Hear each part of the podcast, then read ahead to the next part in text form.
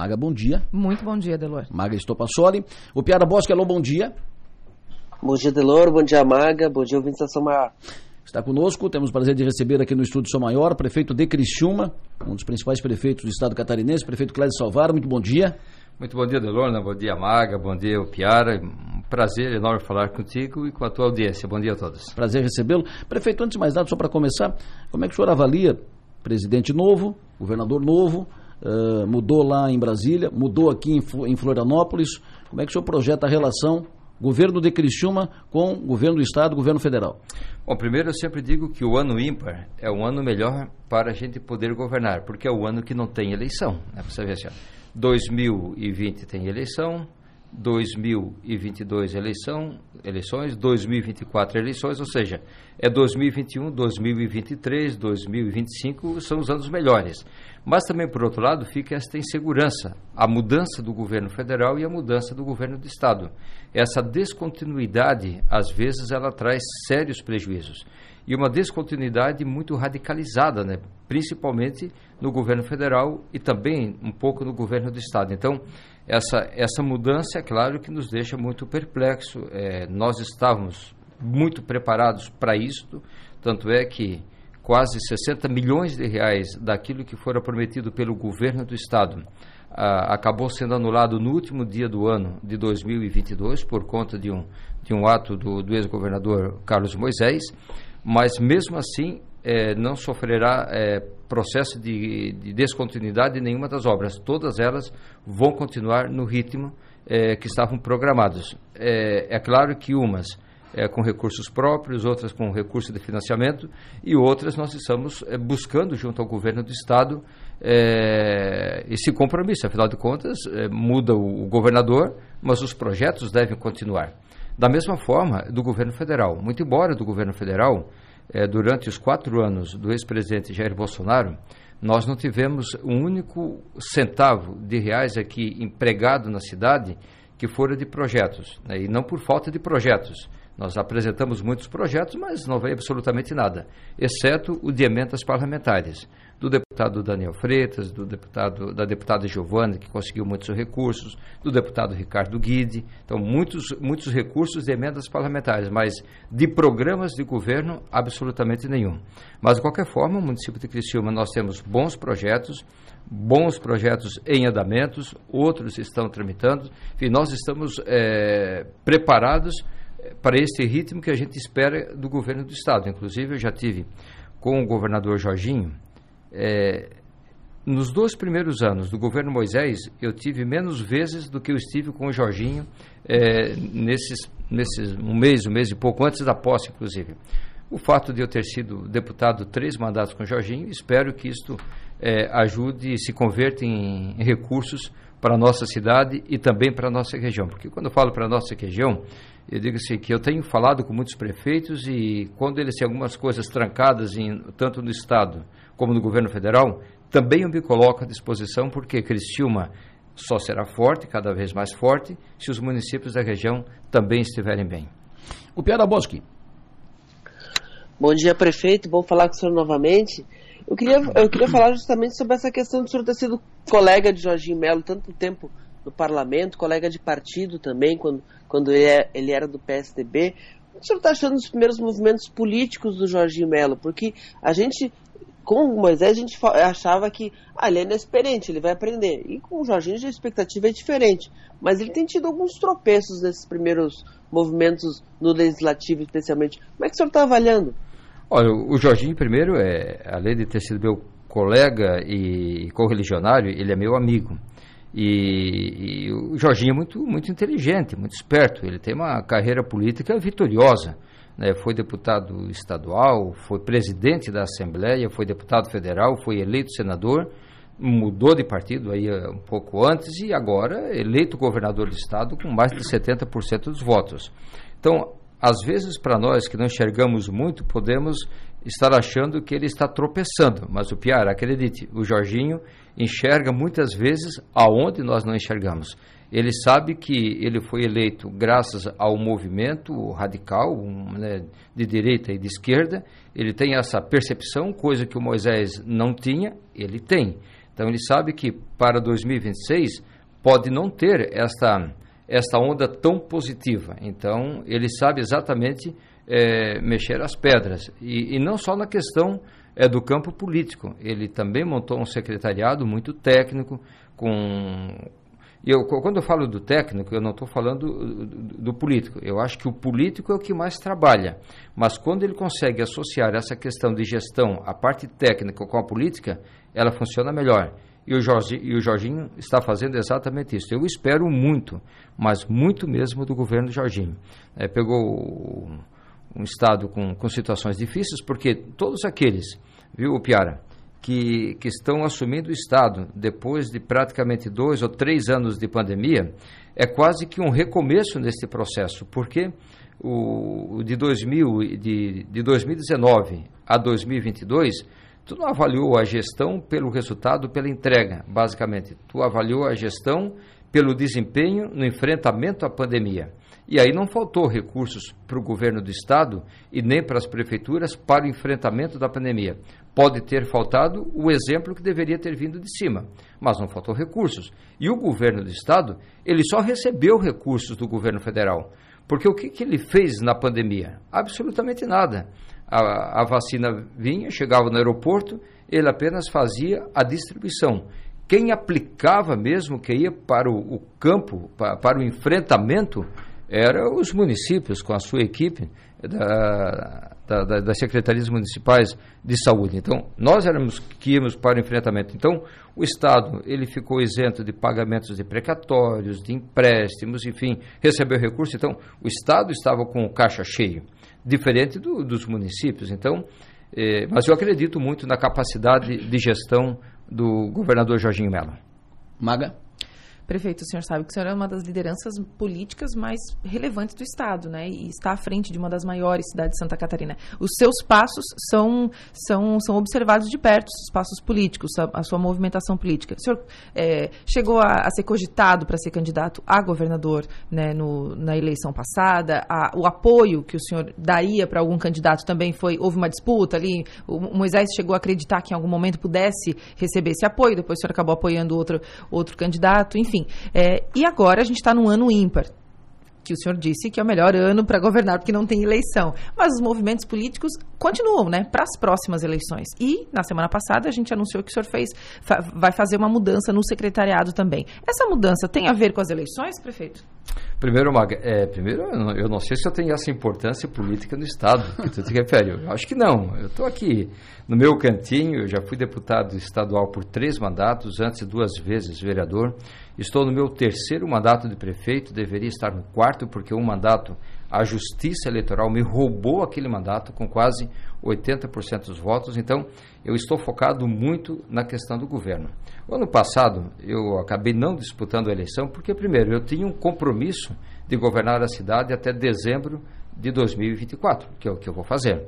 E, o meu partido tinha outros bons nomes e também, naturalmente, que a gente ficou observando a questão é, o, que, o que leva o eleitor para a urna, né? o que faz as pessoas saírem de casa, do seu trabalho, ou no seu trabalho ficar defendendo este ou aquele candidato, o que faz uma pessoa ir para a rua para pedir o voto para um candidato.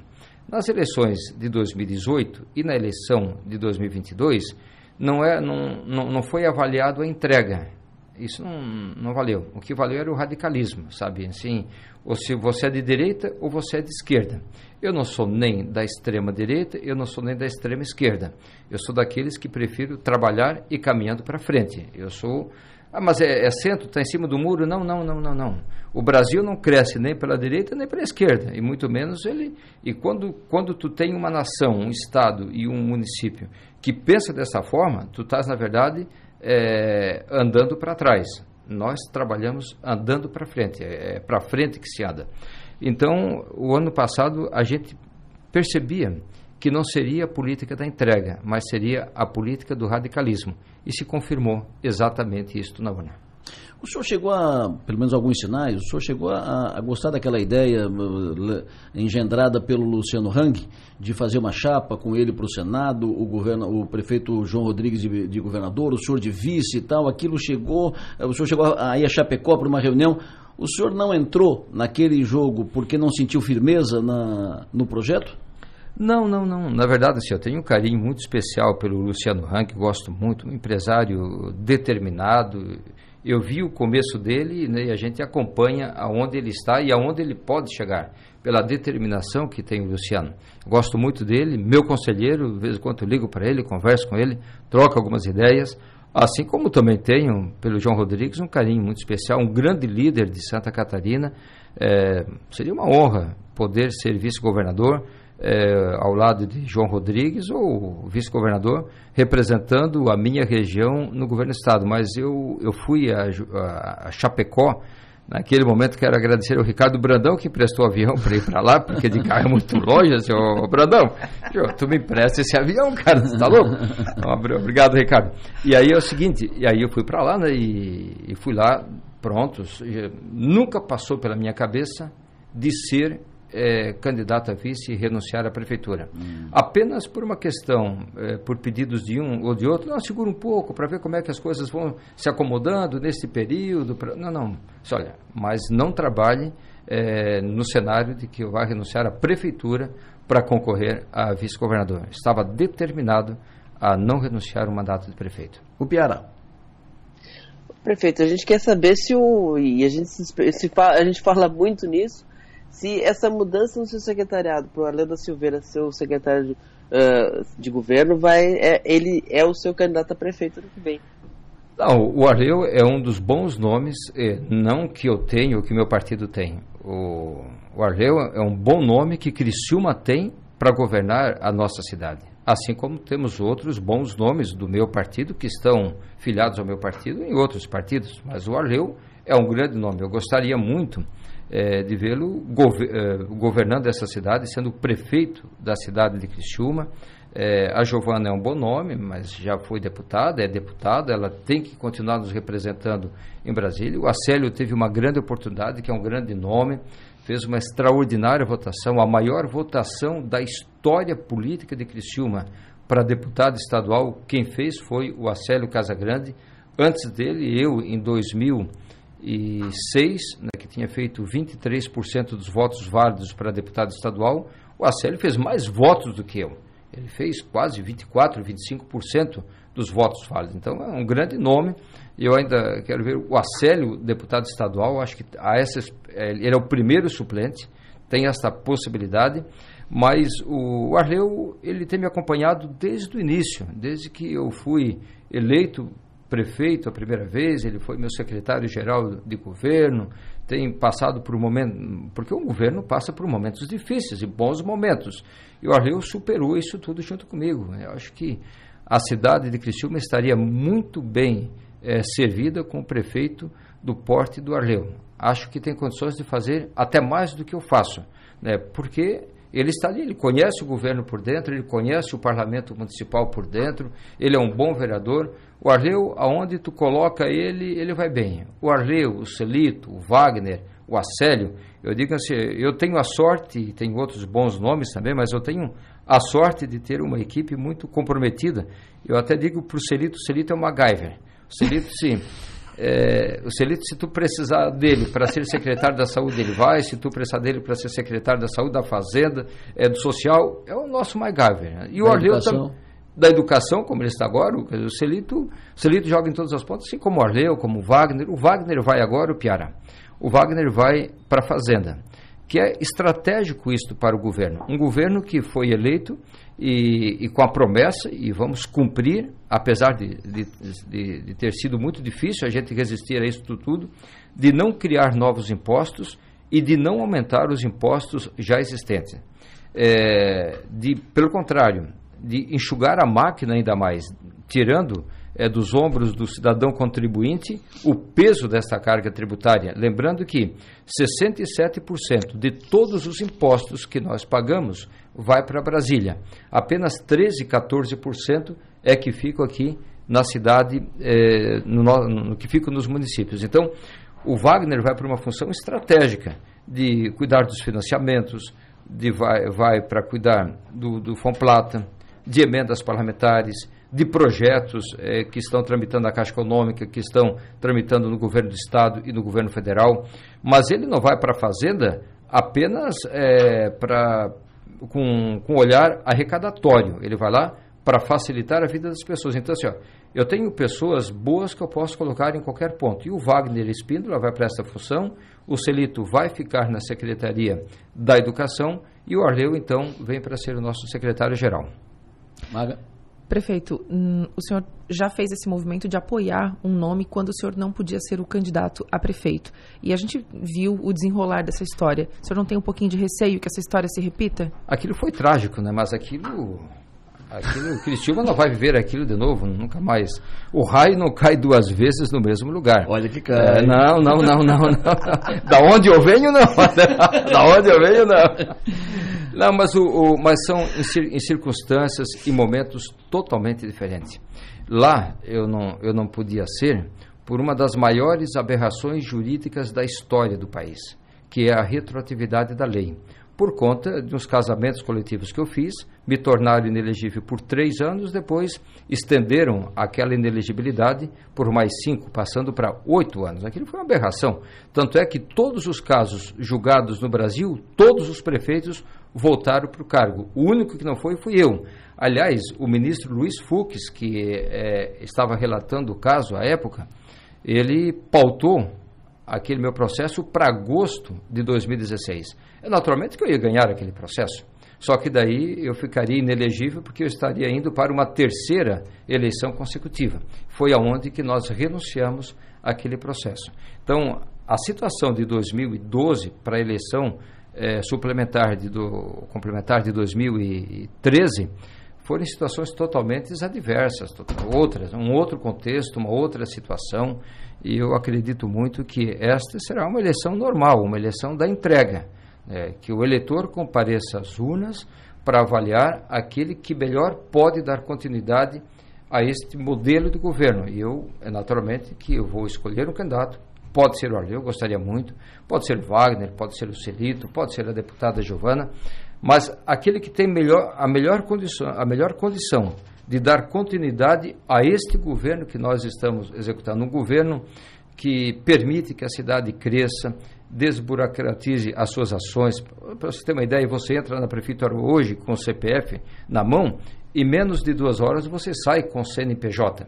É, nós recebemos pessoas que vêm do Brasil todo para conhecer este modelo de gestão.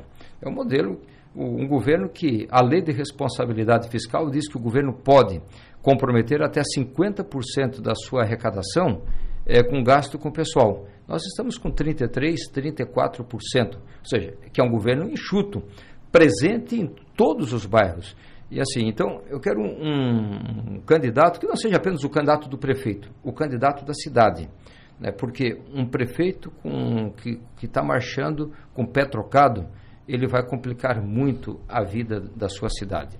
Um prefeito bom, que marcha certo, as coisas só caminham. Observe Criciúma. Eu tenho certeza, Delor, Semaga, o Piara, e quem está nos ouvindo, que recebe pessoas de fora aqui, que conversam com outras pessoas, da forma como eles se referem à cidade de Criciúma. O que, que eles dizem? Como a cidade está mudada, como a cidade está transformada. Claro que temos problemas. Quem não tem problemas? Temos problemas na nossa casa, você imagina numa casa onde tem mais de 240 mil moradores. Claro que nós temos problemas, estamos aí todos os dias trabalhando para resolvê-los. Mas, até porque a cidade é um organismo vivo. Mas a questão é o seguinte: a cidade está mudada. Ontem mesmo, todos os dias eu recebi empresários que, que estão querendo investir na cidade de Criciúma. Ontem recebi um é, por uma indicação é, do Zé Carlos Esprícico, da Librelato, o CEO da, da Librelato, uma multinacional que quer se, se instalar em Criciúma pelas questões estratégicas, geograficamente falando, mas sobretudo por uma cidade que oferece qualidade de vida. Então, o meu sonho é ter alguém que dê continuidade a este projeto de governo.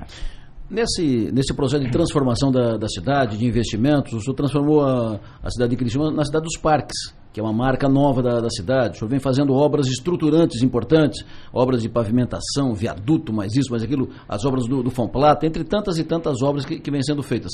E faz um, um pouco tempo o senhor fez uma sinalização em trazer receitas novas para a cidade, novos, no, novas empresas, novos negócios, novos empreendimentos. E, nesse contexto, o senhor fez aquele negócio, trouxe para o município aquele imóvel da antiga Secrisa, ali no bairro Próspera. Uh, o que, que vai para lá? O que, que, está sendo projetado para lá? O que, que vai ser feito ali?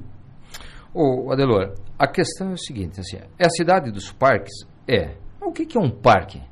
O parque é um, é, eu, eu, costumo dizer que é uma grande unidade básica de saúde, a melhor que nós temos, porque ali você trabalha a prevenção da saúde. É o local para a família ali, para contemporizar a natureza, para, enfim, é, é, um piquenique que você faz. Ele é, um, é, é o espaço mais democrático que um governo pode fazer para a sua cidade. Além do que, aonde tu constrói um parque, tu leva desenvolvimento. Então, essa é a questão. E os investimentos não são no parques. O parque é um. Por exemplo, nós estamos construindo o Parque da Santa Luzia. Vamos gastar ali 8, 9 milhões de reais. Próximo dali, na, na comunidade de São Defende, estamos construindo uma mega escola, com uma parceria com o governo do estado, no valor de 15 milhões de reais. Então, o parque é parte do investimento, mas não é todo. Os grandes investimentos que nós estamos fazendo é na saúde, é na educação, é na infraestrutura, é na mobilidade, é no enfrentamento às cheias, né? A maior parte dos nossos investimentos são onde o cidadão não vê. Que são, ah, por exemplo, o pessoal fala muito do bairro São Luís, do binário, do viaduto, do túnel. Não, mas para aí, vamos falar da macro drenagem do bairro São Luís, que deu umas bombas d'água muito forte e não ocupou 30% da capacidade de vazão daquela macro drenagem. Então, o nosso investimento ele é muito maior em termos de, de prevenção. Você imagina aqui da Divia Coronel Pedro Benedetti, a Praça Nero Ramos, essa vista extraordinária onde nós estamos aqui. o belo é, estúdio da Som Maior, né, No belo estúdio da Som Maior, você vê que nós não tivemos mais problemas com inundações. Temos ainda um problema, que é o problema do Rio Sangão, que aí é uma questão é, que às vezes eu dependo de outros prefeitos que já estão tomando as providências, mas também depende muito da questão da própria natureza. É, quando vem o vento sul, a maré, enfim. Agora, aquele terreno ali da Secrise que nós compramos, fizemos a proposta, a Celeste aceitou, ali é para a implantação de uma indústria de alto valor agregado, de várias indústrias. O problema é, já estive duas vezes em Florianópolis, o Wagner pelo menos umas três vezes, o valor acertado, as condições de pagamento, tudo certo, 9 milhões e 600 mil reais. O problema é que aquele, a, aquela propriedade, é, pro, aquela, aquela propriedade, ela era da, de um grupo empresarial aqui de Criciúma, que foi dado em dação de pagamento para o governo do estado. O governo do estado negociou aquilo com a Celesc. Então, a Celesc tem a posse, mas ainda não tem a propriedade. Então, a propriedade está em nome do governo do estado. E por o município comprar aquilo, ele tem que estar com a documentação toda em dia. É uma questão de ajustes de cartório, certamente vão ter que mandar um projeto de lei para a Assembleia Legislativa para autorizar o. Não é para autorizar, autorizado já estava, para liberar no cartório a questão da matrícula daquela propriedade, porque ali era uma matrícula única e teve vários desmembramentos. Aquela aonde está o pavilhão que era da Secrisa, a parte produtiva que o município já adquiriu, pelo menos a posse, ainda não a propriedade, mas tem uma outra fração de terreno onde funcionava a Secretaria de Desenvolvimento Regional, que tem outro serviço do Estado, que aquela parte ela não está nessa negociação. Mas, enfim, resolvendo essa questão, ali nós vamos implantar é, indústrias de alto valor agregado. O Piara? Eu queria, o senhor falou sobre a questão de não ser dos extremos, e eu queria uma avaliação sua sobre o futuro do, do PSDB. Acabou encolhendo um pouco na eleição, uh, tanto nacionalmente como aqui em Santa Catarina também. Como é que o senhor vê o, o PSDB tem futuro? Olha, o, os partidos eles têm que acompanhar a movimentação. Né? Se você pegar o, o Piara, você que conhece bem política, é, o PP de hoje ele foi, acho, a arena do passado, o PDS, o PPP, o PPR, assim, o partido ele foi se incorporando a outros partidos e foi sobrevivendo, sabe? E continua o PP de hoje. Se tu pegar o, o PFL, também ele mudou, ele foi se incorporando a outros partidos e está vindo dessa mesma forma. É, eu, eu imagino que o, o PSDB ele também vai federar com outros, outros partidos políticos ou daqui a pouco uma própria fusão com outros partidos políticos. Mas eu, eu tenho certeza que este ano o partido vai tomar a, alguma atitude, e estão trabalhando sobre isso já, né, alguma atitude muito mais forte nesse sentido, de federar com outros partidos para ter musculatura e ter uma posição firme com relação ao governo federal. Partidos precisam se posicionar. Não dá de ficar sempre em cima do muro. Você tem que ter um lado, A ou B. Você tem que, pelo certo ou pelo errado, o eleitor tem que saber de que lado você está. E eu defendo que meu partido é, tome uma posição clara o mais rápido possível. Maga. Teve algum momento que o senhor cogitou sair do partido, prefeito? Não, absolutamente. Eu, eu já fui é, do PFL, é, meu primeiro partido, até dois, 2003. E aí, antes de sair do partido, eu tive uma conversa com o Jorge Pornaus, com o Raimundo Colombo, que eram os grandes líderes do, do PFL na época. E aí, aceitei um convite, vários me convidaram, mas o espaço vazio que tinha naquele momento era do PSDB. E aí eu migrei para o PSDB com a, com a, com a intenção de permanecer nesse partido e torná-lo cada vez mais forte.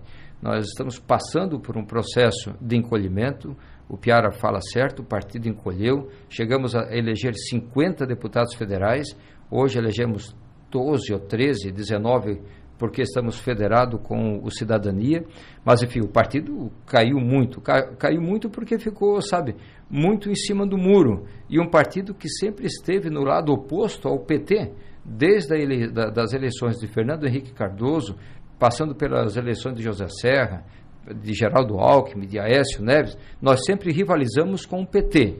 E dessa vez, em 2018 e 2022, parece que nos colocaram do lado da esquerda do PT. Mas nós nunca fomos de lá, eu nunca fui de lá, sabe? Então, é, o partido precisa se reposicionar nesse processo.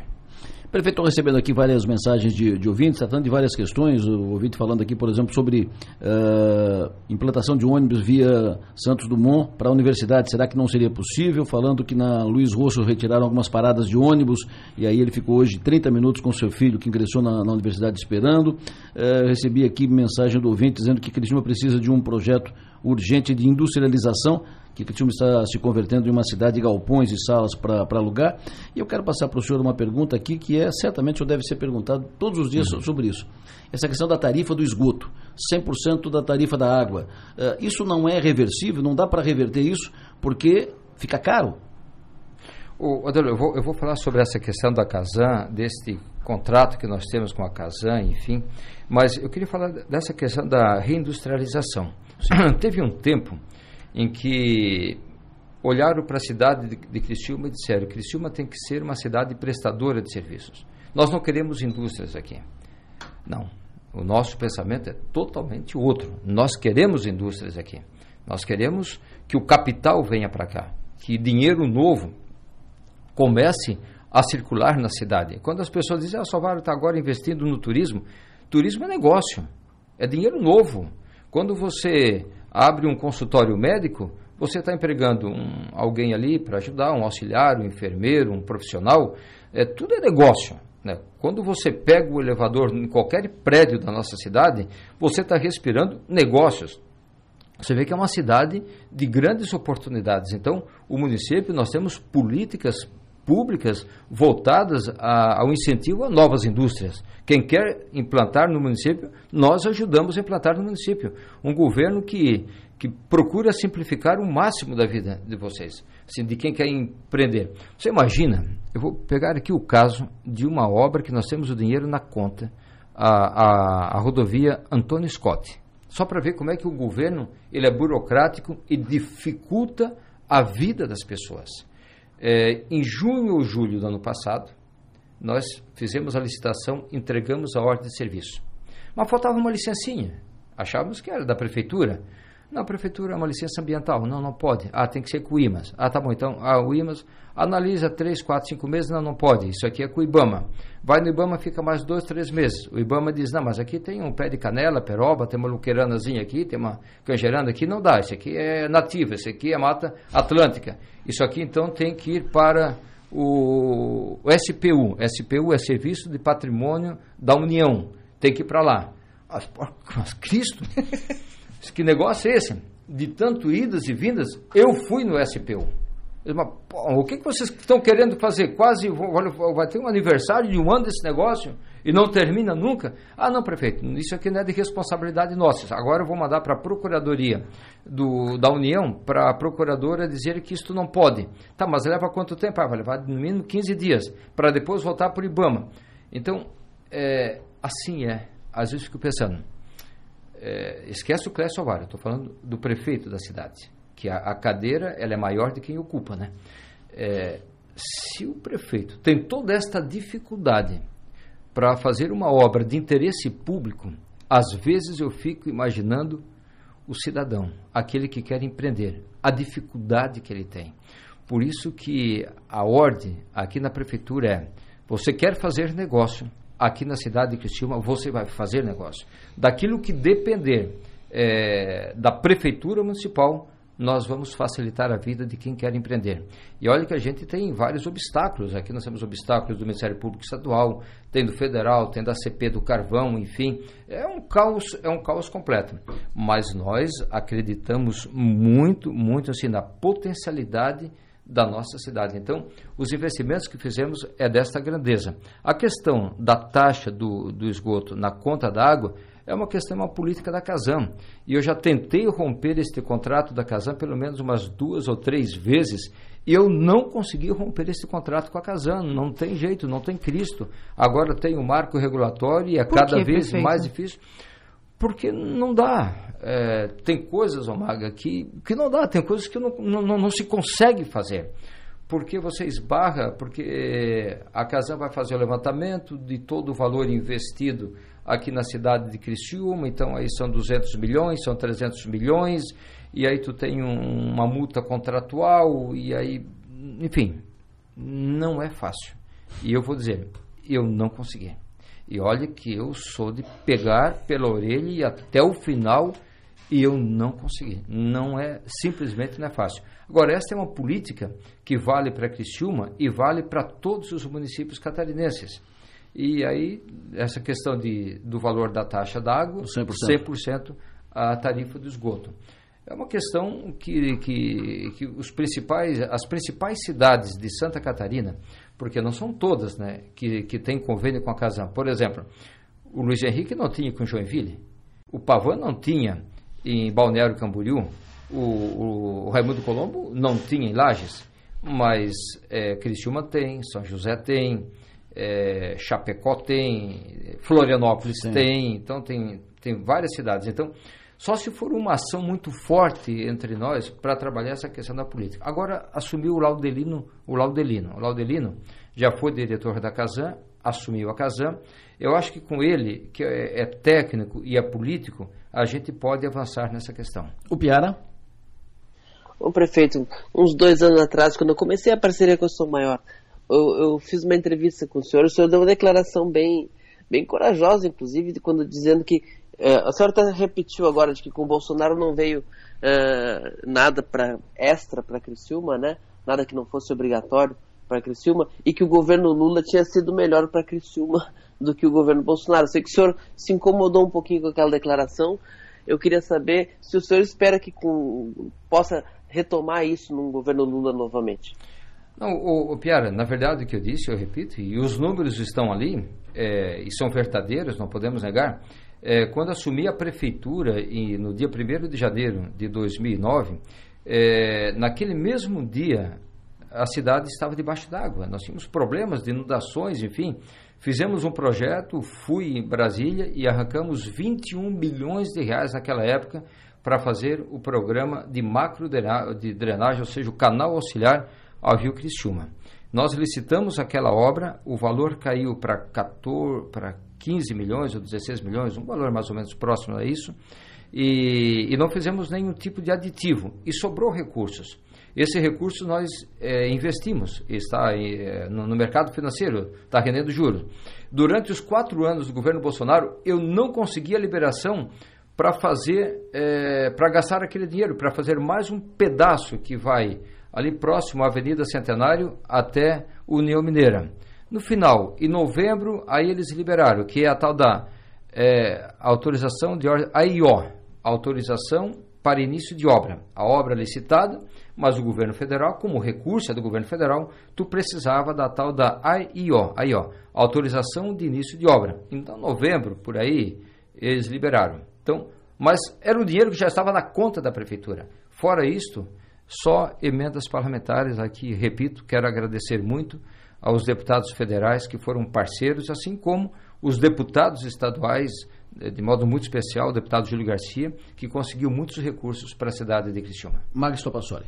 Prefeito, o senhor é, de olho também nas eleições de 2024, já tem mapeado, além de quem o senhor gostaria que fosse candidato a prefeito, mas de quem o senhor gostaria que fosse candidato a vereador na sua, no seu entorno, porque a gente percebe que tem alguns nomes que se destacam, que, tem, que estão mais próximos do, do prefeito, que tem um trabalho é, que a cidade consegue ver melhor. Eu posso dar um exemplo aqui, por exemplo, o próprio Fred, da Defesa Civil, que está à frente de, uma, de, um, de um, um trabalho importante. Esses nomes são mapeados para essa função? Para irem para a urna, serem testados eu, na urna? Eu, eu estou no meu terceiro mandato de prefeito. Mas eu já fui, antes disso, cinco vezes, eu exerci por cinco vezes mandato no Legislativo. E eu posso dizer que nesse meu terceiro mandato, é, a atual legislatura, ela é a melhor, de longe é a melhor. Se, se eu não fiz mais, é porque eu não pude fazer mais. É porque eu não consegui fazer mais. É porque me faltou capacidade, me faltou dinheiro, faltam muitas coisas, menos o apoio do legislativo. A atual legislatura tem sido parceira, não do prefeito Clécio Alvaro ou do governo. A atual legislatura, ela tem sido parceira da cidade de Criciúma, porque quando o governo vai bem, é porque a cidade vai bem. Então, quero agradecer a, aos atuais vereadores pela postura que têm. Quando tem que fazer críticas, fazem as críticas no ponto de vista de melhorar as coisas. Quando pegam um projeto, eles melhoram o projeto, eles não fazem aquela picuinha do quanto pior, melhor. Então, a atual legislatura é muito positiva. Eu, assim, eu tenho o meu partido, é claro que vou ter os candidatos do meu partido, mas o Fred, assim como qualquer um outro, são bem-vindos. Eu gostaria de que o, o cidadão criciumense, o eleitor criciumense, elegesse vereadores é, que tivesse o, este compromisso, este olhar para frente da cidade de Criciúma. Que além de, de legislar, além de fiscalizar, que também tivesse um compromisso maior com a cidade, que deixe a política para depois. Agora é a política pública. A política partidária deixa para depois. É o que eu espero, por exemplo, do governo federal e do governo do estado. O fato de eu não ter apoiado o Jorginho no primeiro turno, ou não ter apoiado o Lula nem no primeiro nem no segundo, não quer dizer que eu não vou lá buscar recursos, afinal de contas, o recurso que tem lá não é dele, e nem os que estão aqui no Estado, é do, do, do Jorginho, é do cidadão cristiumense pagador de impostos. E é obrigação nossa bater nas portas do governo federal e do governo do Estado e buscar aquilo que é nosso de direito. É isto que o prefeito tem que fazer. Então, só para voltar aqui para a questão do legislativo municipal, é, eu desejo que aquele que for para a reeleição que tenha sucesso, porque tem demonstrado até agora ter sido bom vereador, bons vereadores e vereadoras. Perfeito, para fechar, porque o seu tempo, o senhor tem compromisso em seguida, nós já extra, extrapolamos o tempo com, combinado aqui, mas deixo uma, uma última pergunta que é, que é a seguinte, prefeito. Primeiro, queria que o senhor falasse rápido sobre iluminação pública, muitas reclamações sobre iluminação pública nos bairros e tal, uh, e política. O senhor já está buscando aliados para a eleição do ano que vem? Hoje o senhor tem o PSD como vice no, no seu governo, tem vários partidos que estão da, na sua base de apoio, mas no governo o senhor tem o PSD como vice. O senhor projeta para o ano que vem o PSD como vice, o progressista como vice, chapa pura? O senhor pensa, por exemplo, numa chapa Arleu a sério? O que, que o senhor imagina? O senhor é um, o senhor é um arquiteto de, na, na, política, o senhor articula, o senhor vê, o senhor olha três anos na, na frente. O que o senhor está projetando não, A gente não deu fogo, prefeito, não, hoje, né, para a eleição 2024. Não, não, não, não, o Criciúma tem bons arquitetos, mas eu estou longe de ser humano, não, não. Bons longe arquitetos de, de, de obra física, né? Mas obra estrutural. Agora, arquiteto da política tem... Eu sei que também, também extrapolamos o tempo, mas tu falasse aqui, aqui a questão da iluminação pública. É preciso entender que a questão no serviço público ela é diferente. Se você, por exemplo, você é proprietário da Rádio Sol Maior, eu quero comprar água. Você vai ali ver a melhor água, aquela, enfim, que atende e tal, e você observa o preço, você vai lá, você compra. Na prefeitura as coisas são totalmente diferentes. Aqui tu pode ali trocar de carro, pode dar o teu carro usado, vai lá, você pega um carro novo, paga a diferença, enfim, resolve. No poder público é muito diferente, sabe? É, para eu que venho da iniciativa privada, às vezes eu fico quase louco. Olha, você não faz ideia quantos porcos são soltados por dia naquela prefeitura lá. É, por quê? Porque as coisas não andam, porque o processo licitatório, você tem o dinheiro e você não consegue comprar. Sabe? Nós temos, por exemplo, ali quase 16 ou 17 milhões na conta para implantar aqui um programa de eficientização de gasto com energia e iluminação elétrica, que é a iluminação pública, por exemplo. É, sabe quanto o cidadão paga por mês de iluminação pública? É, com essas lâmpadas que tem ali, lâmpadas a vapor? E se eu colocar lâmpadas de LED, nós vamos economizar até 42%, o quanto isso representa? Quase 500 mil por mês. E eu estou com dinheiro na conta e eu não consigo comprar essas lâmpadas. Eu penso, se, se eu pudesse comprar de quem eu queria, eu compraria essa lâmpada, instalava e estava tudo resolvido. Eu estou há três anos e eu não consigo. Sabe? Então, às vezes na coisa pública assim, porque uma empresa, ela entra na justiça, ela derruba o processo licitatório, ela questiona, depois vai, você dá o amplo direito de defesa. Nós temos uma obra, a, a escola, é, a escola Amaro Batista, é, está parada há três anos sabe? É uma coisa de louco e tu não consegue, porque agora ele entrou na. Porque nós entramos com o distrato contratual, ele entrou na justiça, ganhou uma liminar, o juiz designa um perito para ela ver se, se a obra estava de acordo com o contrato. Agora o perito vai fazer a perícia, depois vamos contestar. E assim, se você não contesta, vê Ministério Público, então as coisas são muito difíceis. Então, é, essa questão. E vale assim, e, e, e, a, e a gente vê o que está acontecendo é, no estado de Santa Catarina com relação à questão do lixo, também a questão do lixo. Temos que abordar esse assunto. Tem que falar desse assunto. É, por exemplo, nós temos aqui um contrato que vem de 2016 e não conseguimos fazer uma nova licitação, pelo menos não conseguimos abrir a proposta final, porque tem uma empresa com sede no Rio Grande do Sul que está participando, o tribunal vai para o Tribunal de Contas, vai para o tribunal, vai para vai para a justiça, embarga dali, questiona daqui, sabe? É muito difícil esse negócio. Né? Então, a, a, a, questão básica é que é, o governo ele tinha que ser mais prático. A lei das licitações elas tem que ser diferente. Não pode ser assim. Ela, ela vem lá, eu acho, da Constituição, vem desde 1996, depois da Constituição, a Lei 866. Ela tem que ser um pouco melhor. Não, não é impossível é impossível continuar desta forma. E aí você pergunta sobre a iluminação pública. Graças a Deus, graças a Deus, 29 empresas participaram desse processo licitatório. Depois de tanto questionamento. Hoje, graças a Deus, hoje digo desde de sexta-feira, já começamos a fazer a, substitui a substituição das lâmpadas. E a eleição? Aliados, progressista, PSD, o que é que o senhor está buscando, o que, é que o senhor projeta, uh, uh, o, Arleu com o PP de vice, o Arleu com o PSD de vice, o Arleu com a Célio de vice, chapa pura, o que, é que o senhor projeta? Ainda bem que comecei o programa com vocês falando que o ano ímpar é um ano bom porque não tem eleição. Né? Vamos deixar para 2024, Mas é um esse ano é um par. ano ímpar. Esse é um ano não, ímpar. Não, é um ano que não tem eleição. Vamos deixar para o ano, ano par. Em 2024 a gente fala bastante sobre isso. Tá bom. Prefeito Salvador, foi um prazer recebê-lo aqui. Muito obrigado pela sua atenção. O senhor tem um bom dia, bom trabalho, sucesso e energia. Um bom dia a todos. Obrigado pela oportunidade. Um abraço.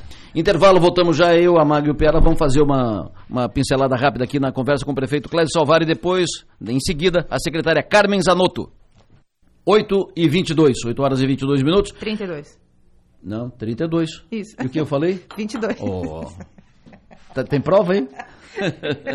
8 horas e 32 minutos, o Piara Bosque e Magistro Passoli, que vocês anotaram aqui da entrevista com o prefeito Salvador. Primeiro anotei, o governo Bolsonaro não tivemos um centavo sequer do governo, recebemos recursos apenas por emendas parlamentares. Anotei aqui que ele não tem aliado definido para o ano que vem. Não e tem... que em dois meses de Jorginho ele já visitou mais o governo do estado do que nos dois, dois anos primeiros anos de Moisés. De Moisés. E deu, uma, deu umas três, quatro cutucadas no Moisés aqui. Foi. O Piara, o que, que tu anotou? Acho que o principal é essa questão de que ele vai tentar uh, municipalizar a eleição municipal, que parece óbvio, mas diante dos cenários de onda Isso. que a gente tem em Santa Catarina não é tão óbvio. Então, ele, ele já está tá guardadinho no bolso esse argumento aí de que o governo Bolsonaro uh, uma cidade muito fortemente apoiadora de Bolsonaro, como é Criciúma, ele tem esse argumento de que Bolsonaro não trouxe recursos, que, é, que, é, que a prefeitura e o seu candidato sejam analisados pelas, pelas entregas, pelo que fez. Então acho que é por aí que começa a pavimentar um discurso para tentar furar a polarização nacional, que, que na eleição do governo do estado não funcionou, mas que em Criciúma, com a liderança que ele tem, que é diferente da de Moisés, é, pode ter um, pode ter um, um efeito. E Maitumaga? Adelor, é, primeiro foi engraçado porque ele chegou a se, a, se, a se, arrumar na cadeira quando eu perguntei se ele não tinha receio né, de acontecer de novo o que aconteceu em 2013. Ele falou que aquilo foi uma aberração, enfim e tal. É, mas foi uma boa entrevista, acho que o prefeito falou bem, fugiu né, da, da última pergunta do Adelor, porque naturalmente ele sabe que uma declaração dele, qualquer tendência de declaração que ele dê, vai, vai mexer nos bastidores, mexe em tudo, mexe nas conversas, enfim, então a gente não conseguiu arrancar isso dele, mas ficou muito evidente, então, que se ele pudesse hoje fazer uma escolha, ele escolheria que, que, que o candidato dele é, seria o, o, vereador Arleu da Silveira. Mas ainda não está definido, as coisas não estão definidas, né? Eu fiquei... Já, né? É, não, mas é com, com, questão de composição, né? Ah, Porque sim. a questão da chapa pura também me, me, ocorreu. Semana passada eu vi uma foto da, da deputada Giovanni de Sá é, recebendo o Arleu no, no gabinete. Eu pensei, será que poderia acontecer uma chapa pura? Né? Então a gente não tem essa resposta ainda. Então esse encaminhamento a gente não tem ainda. Dos dois, acho que não. Da, da, da Giovanni e do Arleu, acho que não. Mas do Arleu e do, do Acélio, acho possível. Pode ser que Só que isso... talvez não chapa pura, mas daqui a pouco coloca o Acélio num partido parceiro, num partido aliado, para facilitar é, a Porque a hoje, hoje é o PS, PSD que é vice, mas o, o Ricardo Guide é do PSD, tem tendência de que ele seja o candidato, ou seja, se ele for o candidato PSD, não será mais o vice do, do prefeito Cléber Salvar, então tem tudo isso para acontecer. E ele deu declarações bem importantes aqui, abordou a questão dos recursos, né? Eu não lembrava dessa entrevista que ele deu ao Piara, dizendo que não recebeu nada do, do que, que, o Lula, que o governo Lula foi melhor que o governo Bolsonaro para a prefeitura de Criciúma, não lembrava disso, mas é uma declaração importante. É, mas foi uma boa entrevista, foi, uma, foi, foi um bom momento aí de, de, explanação do prefeito. Abordou as questões. Essa questão da iluminação pública é, um, é, é, uma, é uma, uma pedra no sapato. Acho que, no, acho que em todo município tem, tem essa, essa dificuldade. Ele reclama bastante da, da morosidade dos processos e tal, que a gente, a gente acompanha e sabe como é. E falou também sobre a questão do, do lixo, tal, que é pauta no estado inteiro. Então, mas foi uma boa conversa. Agora 8 horas e 35 minutos, vamos virando o disco. Vamos conversar agora. Temos o prazer de trazer ao programa a secretária de Saúde do Estado de Santa Catarina, a secretária Carmen Zanotto. Secretária, bom dia. Bom dia, Delor. Bom dia a todos que estão nos acompanhando. Perfeito. Comigo também o Piara, comigo a Magali, que para nós é Maga, para a senhora é, a Magali. É, queremos saber da senhora primeiro, uh, como está a questão do zeramento da fila cirurgia letiva? O quanto já avançou de quando o programa foi lançado até agora? Uh, como é que está esse, esse processo, secretária? A senhora está programa... avançando na velocidade que a senhora gostaria?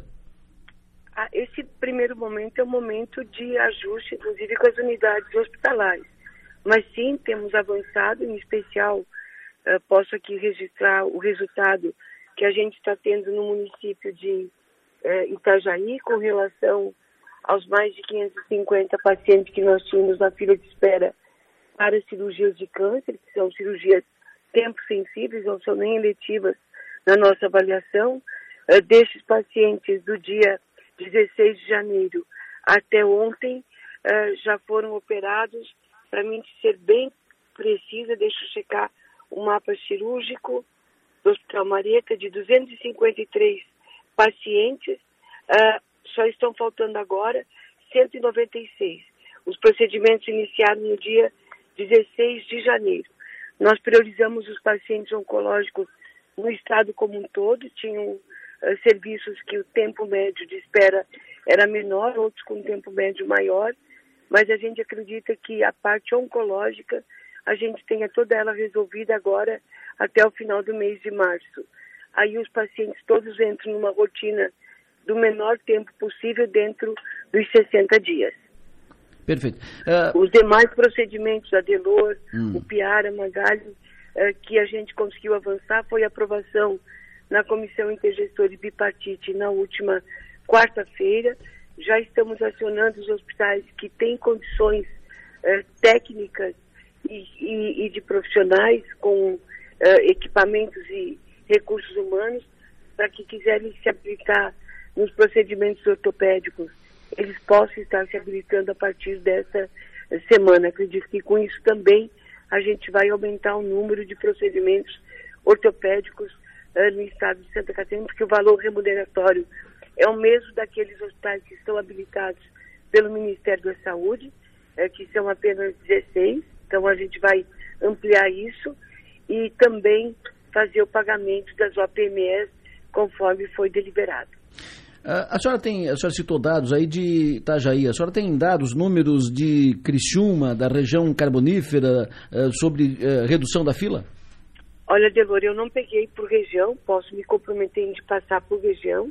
Esse dado eu fechei ontem em função de um evento que nós tivemos em uh, Itajaí, que lá a gente conseguiu abrir agora o serviço de quimioterapia, o novo ambulatório e os novos consultórios que vão uh, ampliar, inclusive, o atendimento daquela região que era a região mais sofrida em termos de tempo de. Eu posso providenciar em um outro momento de mandar ou até mesmo te disponibilizar para seu programa de amanhã. Perfeito. Uh, estamos à disposição. Será Mas import... o Estado já são próximos a 10 mil pacientes do Estado como um todo. Maravilha. Se a senhora puder nos passar amanhã uh, em, em, nova entrevista ou por, por informação, WhatsApp, esses dados sobre Criciúma, nós agradecemos muito. E, antes de passar para o Piara e para a Maga, pergunto para a senhora sobre número de leitos de UTI em Santa Catarina após três anos de, de pandemia. Uh, ao, ou seja, a pandemia deixou, vamos usar esse termo, deixou esse, esse lado positivo, ou seja, aumentou o número de UTI pelo SUS nos hospitais do Estado? Com certeza, no país como um todo, dos mais de 23 mil leitos de UTI foram abertos, que nós chamávamos de UTI Covid no país, uh, eh, 6.450 foram habilitados como leitos gerais de UTI, ou seja, pediátricos ou adultos, mas como leito de internamento uh, de rotina, vamos dizer assim, uh, nas, nessas vagas de UTI e Santa Catarina teve uma ampliação de 230 leitos de UTI desses 6.400 leitos, 6.450 leitos que foram habilitados, mantidos no país como um todo. Então crescemos, crescemos sim em 230 leitos. Tem algumas unidades em construção, como é o caso uh, do Hospital uh, Nossa Senhora dos Prazeres de Lages, mais 20 leitos. Hospital Itajaí também mais 20 leitos de UTI, os de Itajaí já estão prontos, uh, deverão estar sendo ocupados nos próximos meses.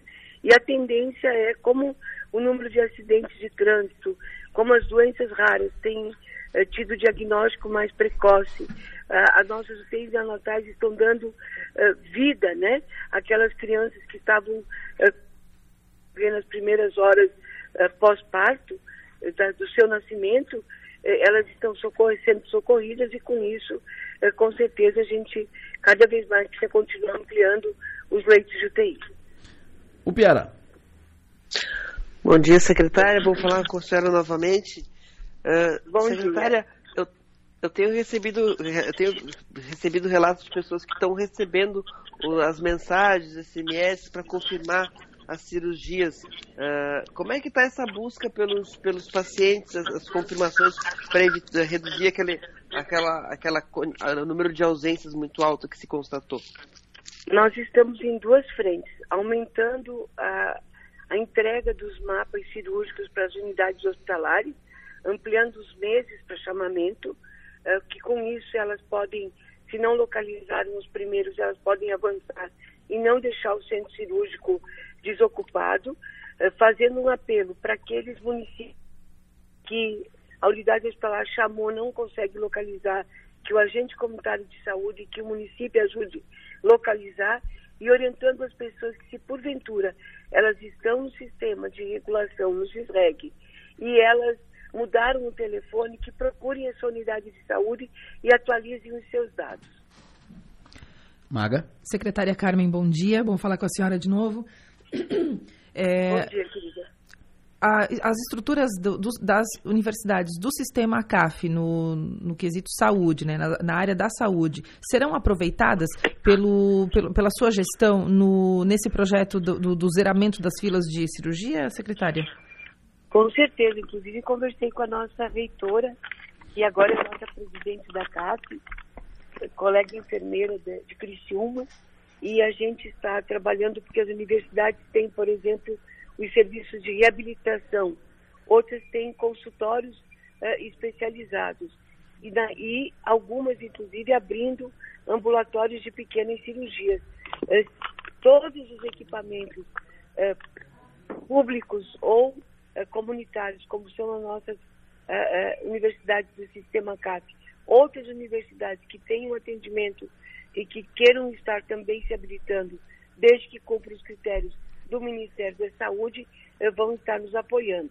Nós estamos trabalhando muito fortemente, inclusive, com os consórcios de saúde, para que eles tenham cadastro no, no CNES, que a gente chama de Cadastro Nacional de Estabelecimentos de Saúde, para que eles também possam estar lançando a produção daquilo que é realizado pelos consórcios no estado de Santa Catarina, porque era uma bandeira que nós tínhamos em Brasília, temos em Brasília, do reconhecimento dos consórcios comunidade prestadora de serviço do SUS. O Piara? Eu queria também, saindo um pouquinho da questão do, do, da, da, da, secretaria, mas de olho em Brasília, que eu sei que a senhora continua de olho, o que, alguma novidade para o pessoal da enfermagem na expectativa do piso? Olha, hoje a nossa grande expectativa é que o ministro Barroso se manifeste a respeito uh, da liminar que ele nos prometeu que seria agora na data de hoje. Eu estou tentando ver se consigo reorganizar minha agenda para me deslocar para Brasília amanhã, que também tem reunião uh, do Fórum Parlamentar com o governador Jorginho Melo para alguns ministérios.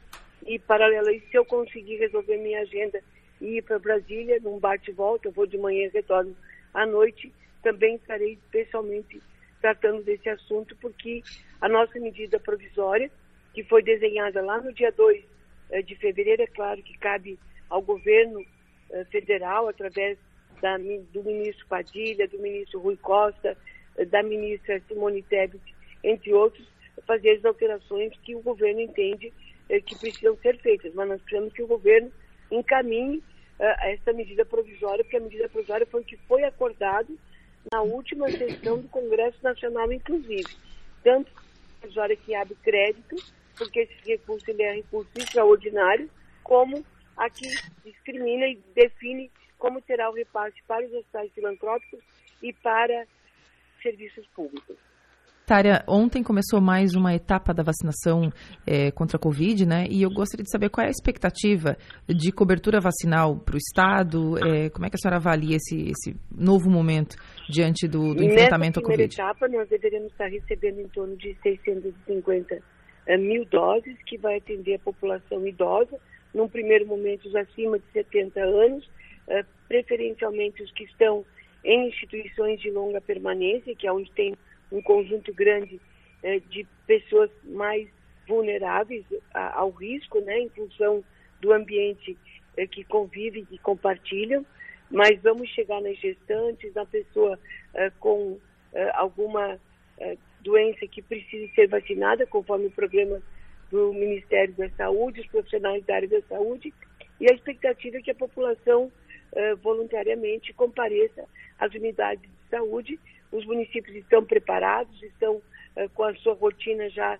bem implantada com relação a essa nova etapa uh, do reforço da vacina do Covid-19.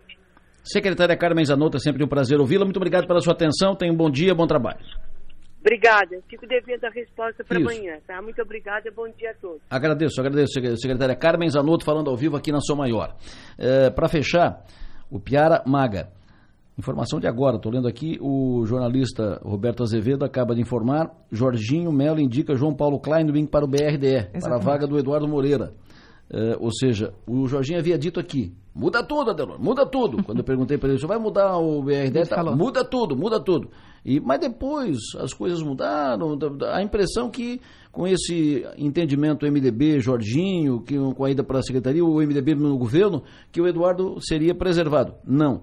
Uh, João Paulo Kleinbing, que tem relações aqui com o Criciúma, sua esposa é daqui, o, a, a, família da sua esposa mora aqui, e o João Paulo Kleinbing, ex-prefeito de Blumenau, ex-deputado, foi um dos coordenadores da campanha do Jean Loureiro na eleição de, deste ano ao governo, foi vice do Merizio na eleição passada, o João Paulo Kleinbing será o novo diretor do BRDE na vaga de Eduardo Pinho Moreira. Tu acha que isso vai azedar um pouco a, a relação do Jorginho com o MDB ou, ou Piara, ou isso já estava já tava previsto? Não, estava previsto, até porque ninguém no MDB pediu pelo Eduardo, né? Não, não houve esse, não houve essa, uh, essa, essa, essa, essa ligação. Então, uh, o, hoje o Eduardo Pinho Moreira, ele dentro do MDB, ele é ouvido e é respeitado como ex-governador, mas ele não influencia um voto na LESC e nenhum voto na bancada federal do MDB. Então, ele não tem essa, essa, esse peso político no momento, né? Uhum. Uh, João Paulo Clenbing é uma escolha que surpreende, porque o João Paulo Clenbing estava uh, no, está no União Brasil, que não apoia atualmente o governo de, de Jorginho Melo, é. embora a bancada do União Brasil tenha, tenha estado uh, inteira na sexta-feira lá no, no, logo depois da coletiva de imprensa que ele deu pra gente, ele, ele encontrou os três deputados do, do União Brasil, o Jair Mioto, o, o, o, Marcos da Rosa, pastor, e o Sérgio Guimarães, estavam lá. Mas uma conversa que aparentemente é, driblava o comando do partido de Jean Loureiro. O, o, o João Paulo estava muito próximo do Jean, tem que ver se esse movimento é um movimento de aliciamento do João Paulo Klein, que é uma figura solta no tabuleiro, ou se é um movimento de aproximação com o União Brasil. De qualquer forma, é uma figura de peso político, não, não foi governador do estado, mas foi prefeito de Blumenau duas vezes, foi deputado federal e, e, tem, e tem um bom trânsito, é um nome que tem o perfil desse tipo de vaga do BRDE. Perfeito. Júlia, ou Maga, tô, é que eu tô, tô lendo aqui agora que o Ricardo me passou uma. O Ricardo que está conosco aqui, o Ricardo Oliveira, passou uma mensagem dizendo: a Júlia deve estar deve tá braba, né? Porque queria colocar o marido dela como diretor do BRD. Mas, na verdade, a informação que eu tenho do governo, de pessoas ligadas a, ao governo é que o, a, a, indicação do Guilherme Colombo, advogado Guilherme Colombo, Seria marido da Júlia, é né? para uma assessoria do, do BRDE e que está é, encaminhada. São vagas, é, vagas diferentes. Vagas diferentes, é. não é diretoria, uma assessoria do BRDE é. e que está encaminhada, vai sair. É, a, a, gente, pelo perfil né, de quem ocupa essa vaga, e com todo respeito ao, ao advogado Guilherme Colombo, esposo da deputada Júlia Zanata, é, não, parecia que não, não condizia ali as coisas, né? A história não, não parecia que, que caminharia para isso. Então, de fato, a gente viu que não. Então, realmente, é, mais para uma assessoria, enfim, eu acho que a Júlia não vai ficar brava, porque ela nem, nem deve é, ter não, não, é. acreditado nessa O encaminhamento é esse, é para uma assessoria. Agora, Exatamente. com a ida do, do João Paulo e a saída do Eduardo, representa também a saída do BRD do Muriel do Gastaldon, ex-prefeito de Sara, que está hoje numa assessoria do, do Eduardo Moreira, diretor do, do BRDE. E que voltou a estar é. de olho na, na, na, eleição de 2024 em Sara. É, o... Deu tempo do, do, Eduardo fazer a agência em Criciúma que ele queria? Como é que é? Ah, deu da agência do BRD? Fazer a agência em Criciúma do BRD que ele queria? Não, não, não deu tempo. Não deu tempo. Coitado. Coitado tá. dele. Prejudicaram o seu projeto. Atrapalharam o seu projeto. Não conseguiu fazer. O, o Piara Bosque, o que, que mais tem de novo aí de para sair nas nomeações do governo.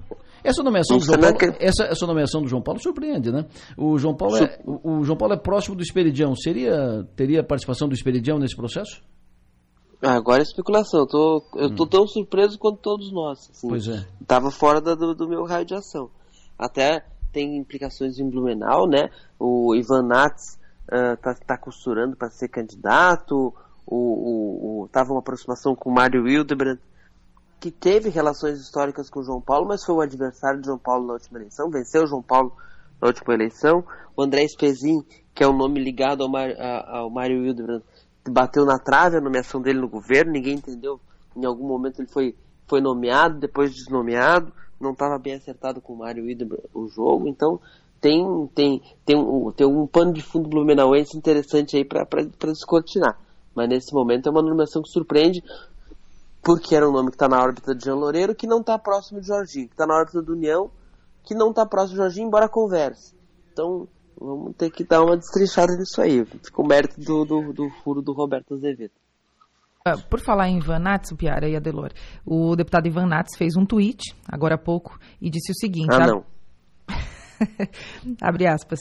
Vou apresentar pelo menos uma emenda à reforma administrativa enviada à Assembleia Legislativa pelo governo de Santa Catarina, a que cria as gerências de esporte e paradesporto nas unidades de educação com mais de 200 mil habitantes. Agora o tweet aparece como excluído. Não sei se ele foi corrigir alguma digitação, enfim. É, mas ele fez esse tweet. Então tá bom. É, o Piara, fechou? Fechou. Tá longo hoje. Tá longo hoje. É para compensar aquele. Mas muito bom. É para compensar aquele paratório do, do carnaval que tu deu um Miguel em nós aqui. Mas Vocês que quiseram fazer o canceriano é sentido. o canceriano é muito sentido. o Piara, abraço, sucesso e energia, bom trabalho, bom descanso. Até amanhã. Até amanhã, abraço. Magali, abraço, até amanhã. Até amanhã. No plenário, oferecimento. Naturai. Nossa natureza é se alimentar bem. E Construtora Nunes.